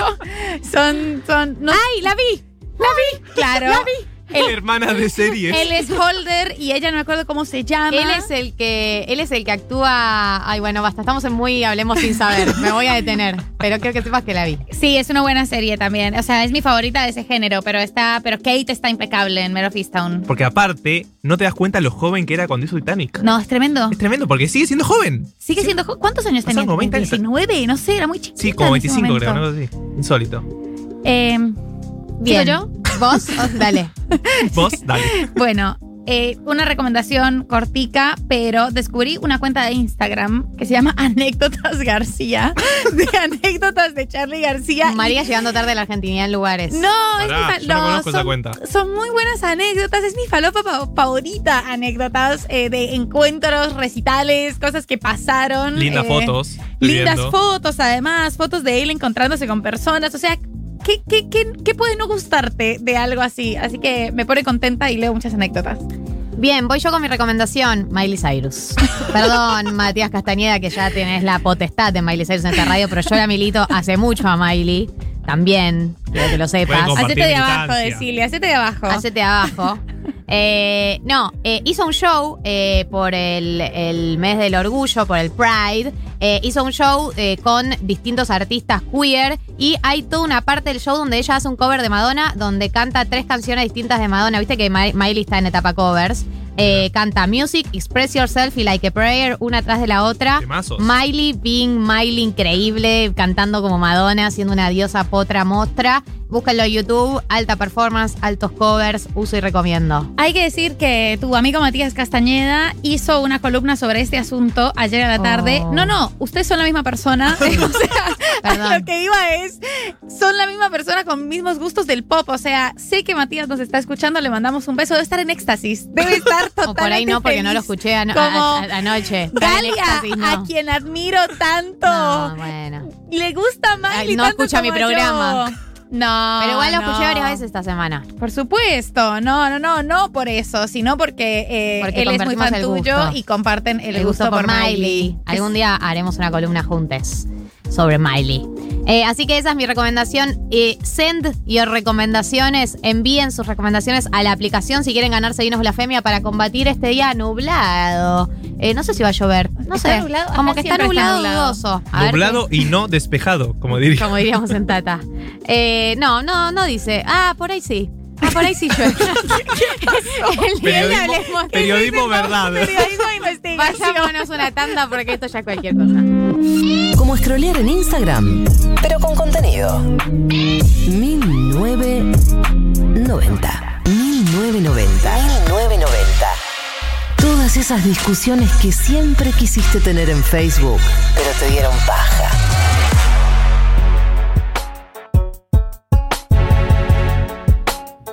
En estos 19 minutos de programa que quedan por delante, Martín tiene una tarea titánica que es explicarnos, a María y a mí principalmente y a toda la audiencia, qué significa que hayamos caído en la categoría de no sé qué de mercado De no sé emergente, de la bolsa, de, quién? ¿De Argentina hundiéndose en lugares, qué pasó, por qué Infobae está tan preocupado. Quiero entender para poder discutir. Si les parece, voy a hacer como el titulito y vamos a ir uno por uno explicando qué quiere decir cada una de esas palabras. Perfecto. El título es, la Argentina el jueves fue reclasificada por el MSCI y pasó de ser un mercado emergente a un mercado standalone. ¿Qué? Standalone no puede ser bueno. No, no- no está bien estar solito. O sea, un mercado que está solito. Ponete un mercado que está chiquito. Está chiquito. Algún diseñador gráfico, por favor, que dibuje al mercado chiquitito El ahí mercado solito. perrito chiquito. Standalone. Bueno, el jueves y la Argentina, ya todos sabemos qué es, básicamente. Eh, MSCI, ¿qué es? Morgan Stanley Capital International. Si no le suena, el Morgan Stanley es un banco internacional muy conocido que tiene una calificadora de riesgo. Y por eso nosotros fuimos reclasificados en, en esa calificación. Eh, ya no depende más de Morgan Stanley, ustedes que se preguntaban y siguen mucho el día a día, pero se quedaron con el nombre, básicamente Ah, ok. se separaron. Eh, ¿Y para qué sirve esta calificadora de riesgo? Bueno, yo que soy una persona con mucha plata y vivo en Estados Unidos, por ejemplo, tal vez no quiero seguir el día a día de todos los países para saber en qué bonos tengo que invertir o seguir el día de todas las empresas de todo el mundo para saber en qué acciones tengo que invertir. Y bueno, confío en una empresa como por ejemplo el MSCI que me dice, mira, estos bonos son de tal categoría, este país es de tal categoría o estas acciones son de tal categoría. ¿Sí? Eh, por eso nosotros fuimos reclasificados y bajamos de categoría. ¿Cuáles son estas categorías? Hay cuatro. Están los mercados desarrollados, es bastante fácil, ¿no? Se imaginarán quiénes están. China. Alemania. ¿Sabés que no- China no? Pero ¿sabés por qué? ¿Para qué me decís que yo sabía? ¿Para Porque qué? no sabía. Y pero te di- Estados Unidos es la clásica. Vos metés a China ahí y me Pero metés no. la geopolítica. Alemania siempre Muy de segura. izquierda, muy politizada. Alemania siempre, como nadie, nadie se está peleando en este momento económicamente con Alemania. Bueno, perdón. Bueno, después están los emergentes. Sí. Que ahí sí entra Brasil, Chile, Colombia, China. Ah. Que China, si bien claramente por mercado sería desarrollado, esta calificación también incluye un poco el, el famoso. eh, como sería los negocios, ese, ese mundillo de negocios de cuán fácil es hacer negocios en un país, ¿no? Como la transparencia, las instituciones, todas esas palabras que le gusta al hashtag mercado. Sí. Entonces, China, si bien es enorme, no está en lo desarrollado, sino está en el emergente. Como que le, le ponen ahí un- una puntita. Después están los mercados de frontera. O sea, Fronterizos. los fronterizos. En serio, sí, sí, sí. Yo sé que lo dijiste en chiste, pero sonaste como inteligente. Eh, Lo más importante, no serlo, Galia, parecerlo. los fronterizos, que era donde No estábamos, imaginás lo contenta que me puso. que era donde pensábamos que íbamos a estar. Claro, porque estábamos, somos súper claro, fronterizos nosotros. Porque estábamos, desde el 2009 hasta, hasta el 2017-18 estuvimos ahí. Éramos de frontera. Que están, por ejemplo, países como Rumania, Serbia, Marruecos. Nigeria, claro, Muy como parecidos a Argentina. recontra, somos todos amigos. Y después están los standalone, o sea, Ay, no. ¿entiendes? ¿Quiénes están ahí? además de nosotros? decilo, pero decilo, no sé. Trata de edulcorarlo. Porque esto no se Trinidad y. Tobago, No. Bosnia, Herzegovina, Bulgaria, Malta, Ucrania, Botswana, Para Zimbabue. Ucrania no está tan mal. Malta es re lindo, boludo. Re No, no me parece. También está Jamaica, tiene lindas playas. Ey. Jamaica es un re Ey. buen lugar. Panamá, Bueno, También ese- lindas playas. Ese paraíso. Líbano, Palestina, Bueno. potencias mundiales y Argentina, básicamente. sí. ¿Por qué estamos tan abajo, boludo? Yo sé que no estamos en un buen momento económico, pero no, no nos bajamos de los barcos para nada. Vinimos a este país al final para que. Nos bajamos de los barcos, es- fundamos un país. Me parece, o sea, me parece igual cruel la denominación standalone. O sea, me parece que deberían cambiarlo solo porque es, es feo, es triste. El país que se, que se para solito. Por lo menos dame un poco, como no son emergentes, pero casi. Pero, decimos- claro, algo, algo que te anime. Bueno, ¿por qué? Ya veníamos de hace un par de años que este, el MSCI nos venía diciendo, che, controle de cambios, tienen cepo, no tienen buen clima de negocios. eh, lo vamos a tener que bajar. Nosotros estamos en emergente, estábamos en la B, digamos. Claro. No en la A, que eran los desarrollados, pero estamos en la B, que eran los Y emergentes. saltamos directo a Saltamos la D. directo a la D. ¿Por qué? ¿Por qué? no Porque nos saltamos odian. una categoría? Nadie nos quiere nunca. No, ¿No podíamos pasar por la C? Claro, lo que se suponía era que íbamos a pasar por la C, que era donde estábamos entre desde el 2009. Bueno, no sucedió. Y ese fue un poco el golpe. ¿Por qué? No queda muy claro. Queda obvio que la Argentina, los defaults, las La negociaciones pandemia. con el FMI que se siguen estirando y todo eso no ayuda mucho a que seamos un país frontera, menos un emergente y menos un desarrollado. Dios. Pero esto también tiene que ver con que es un grupo de personas que no están muy contentas, por ejemplo, con que la Argentina haya re- reestructurado su deuda. Claro. Y aparte, cuando reestructuramos, después los bonos siguieron cayendo mucho más. O sea, nosotros le dijimos, che, te vamos a reestructurar tus bonos, pero de ahora en más vamos a crecer y nuestro bono va a andar re bien. Y de repente nuestro en bono. off no crecían. No, spoiler alert, no sucedió. Siguen cayendo nuestros bonos. Dios, Entonces, ¿cuándo esa gente, se va a detener esta esa gente no nos quiere mucho. Pero tengo una buena noticia. Yay. Que es que, la verdad, no cambia tanto. ¿No? Si somos Eso emergente ¿qué de frontera. tiene en, en- en el ciudadano de a pie Bueno, es importante tener una mejor calificación. para que la gente invierta en tu país? Claro, primero para que la gente invierta en tu país, pero segundo para que hay muchos fondos de inversión muy importantes que, por ejemplo, tienen arman como una mini bolsita, ¿viste? Entonces haces como la bolsa de los cumpleaños y metes caramelos. Bueno, eso pero con acciones Claro. o con bonos de países. Entonces le dice a un inversor, mira, yo estuve analizando todos los países del tercer mundo que vos no vas a ir a ver los datos y armé este conjunto de acciones o de bonos que podés poner plata acá. Entonces te armo un conjunto de países y de acciones de, de naciones desarrolladas, otro de emergentes, otro de frontera. ¿Sí? Entonces, si, nos- si nosotros fuéramos emergentes, se supone que hay más fondos de inversión que pueden invertir en acciones o en bonos argentinos. ¿Por qué? Porque hay muchos fondos de inversión que literalmente tienen como un mínimo que, o digamos, un máximo en realidad, que pueden invertir en países random. Después la mayoría tienen que ser en países conocidos o que tengan buenas hashtag instituciones. Entonces, sí impacta en el sentido de que de acá a un par de años, la verdad estaría bueno ser frontera o emergente. Obvio que desarrollados de acá a un par de años no va a pasar. ¿Por qué? Para poder hacer que lleguen este tipo de inversiones. Claro. Ahora, ya sabemos que estas inversiones en la Argentina no están llegando, pero sobre todo, y por eso es que no nos va a cambiar tanto ahora, ya se fueron. O sea, en 2018 con la crisis, sobre todo también en 2019 con la crisis cambiaria, eh, todos los que se querían ir, todos los que tenían plata en bonos argentinos o en acciones de empresas argentinas y se querían ir, ya se fueron.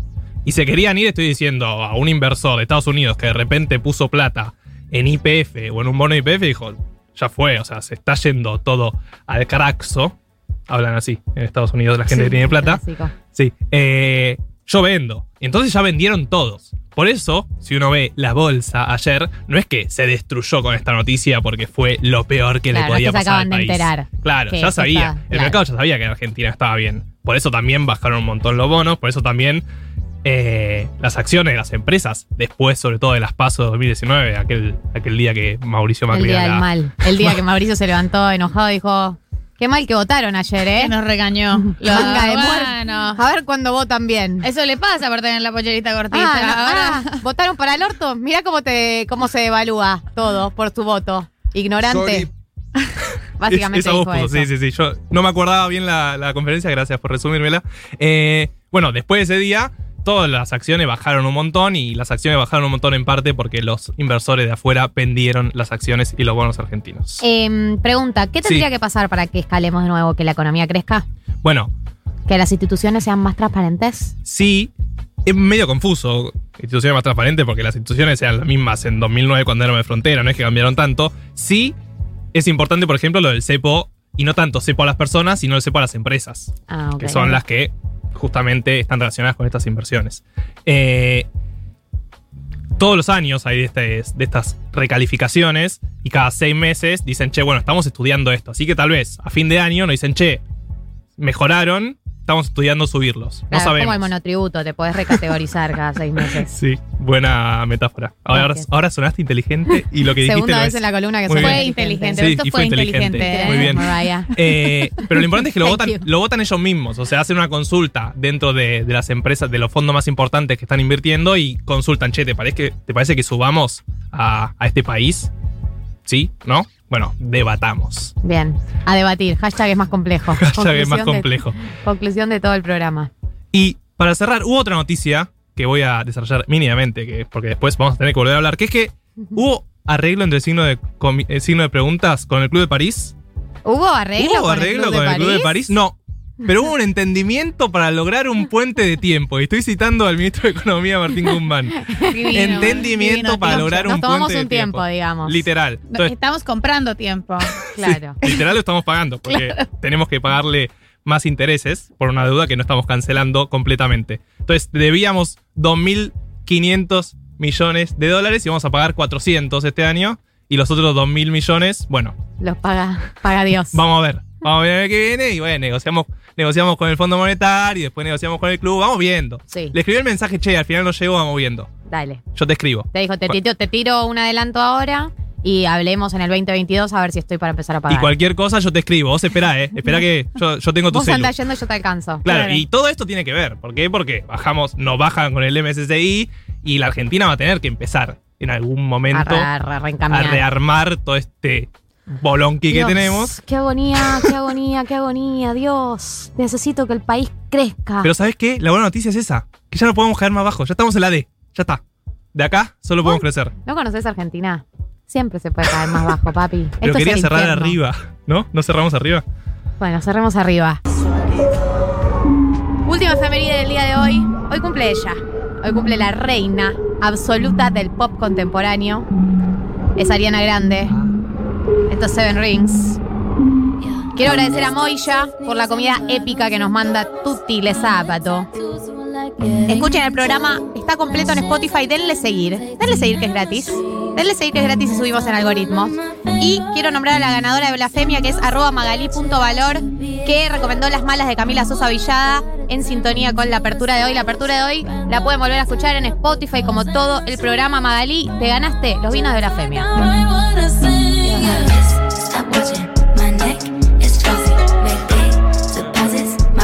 Vamos a leer algunos mensajes que han llegado durante el día de hoy al programa. Eh, cantante dice Galia diciendo que los oyentes afinan confirma su falta absoluta de oído musical. Bueno, ¿sabes qué? Venime a buscar, seguro Venime la a buscar, venime a buscar y vemos quién, a quién le falta oído musical. Cande dice, empezaron el programa haciéndonos llorar a todos. Ahora, este momento épico en referencia a Britney Spears y su educación sentimental. Miedo de que otras emociones experimentemos la próxima hora. Bueno, Bueno, hubo- experimentamos calentura, indignación con la caída en los mercados. Y esto. Y esto, y Ariana. ¡Guau, chiques! ¡Qué conmovedor! Basta que no puedo llorar y comer al tiempo. Eso fue de la apertura donde vemos que hubo muchísimo, muchísimo llanto. Hubo muchísimo llanto en esos primeros mensajes que mandaron en la primera hora del programa. Programa épico, si Programa los épico. hay, si Qué los lindo. hubo. Ay, qué lindo que la pasamos hoy. Hermoso, Epicardium. Estoy contenta de estar acá. Epicardium Leviosa. Muy bien, María. Por ahí tenés que ir. Después el EPM, tenés que incorporar todas. No, Gali, no, no. Esto es eh, Positions también de Ariana Grande. Qué oído musical que tenés, eh. Nah, oído absoluto. Eh, Juan dice, ¿para cuándo educación sentimental para Centennials? El Duco. Pide. Hay que ver, hay que ver. ¿Son analizables románticamente las canciones? Sí. Tiene algunas, algunas sí, otras no. Sí, igual si vamos a empezar por ahí. eh, No, no vamos a empezar por Si ahí. vamos a abrir esa puerta, empieza Bad Bunny eh, y la, la pa- patea la puerta Bad Bunny, ¿entendés? Como ojalá, le ojalá corresponde. podamos hacer esa educación sentimental pronto. Eh, placer culposo dice, quiero admitir que lo que me impulsó a aprender a tocar la guitarra fue aprender Hit Me Baby One More Time. No le digas a nadie. No, mentira, decile a todos. Acá no nos avergonzamos de nada. Mucho mensaje positivo con educación sentimental en inglés y con traducciones. ¿Se abre una puerta? ¿Se abre una puerta? También hubo críticas a algunas traducciones que, de palabras, pero bueno. A mí la gente que me traduce las, las traducciones, también que me venga a buscar. ¿Te traduce las traducciones? Que me critica las traducciones. Todo el mundo sabe que tengo una certificación en traducción, así que ni idea, chiques. Consúltenlo en sus casas, en el Wall Street, eh, Wall Street Institute. Especialista.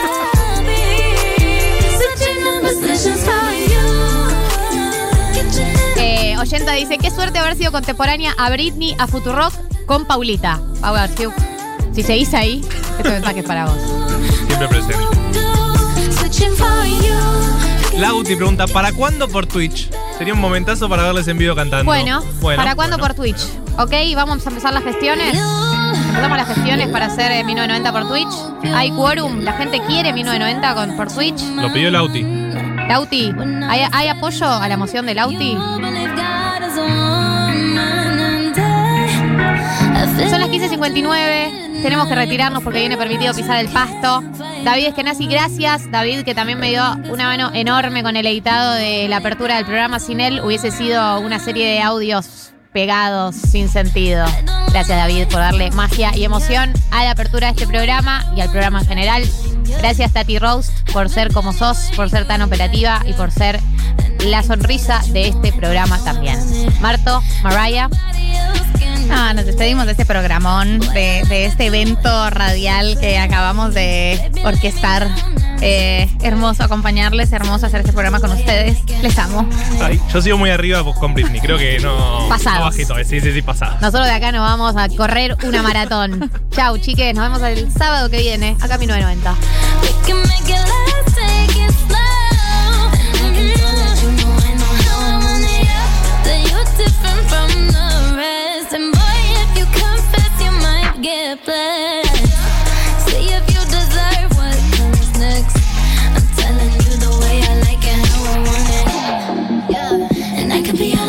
Me not to be.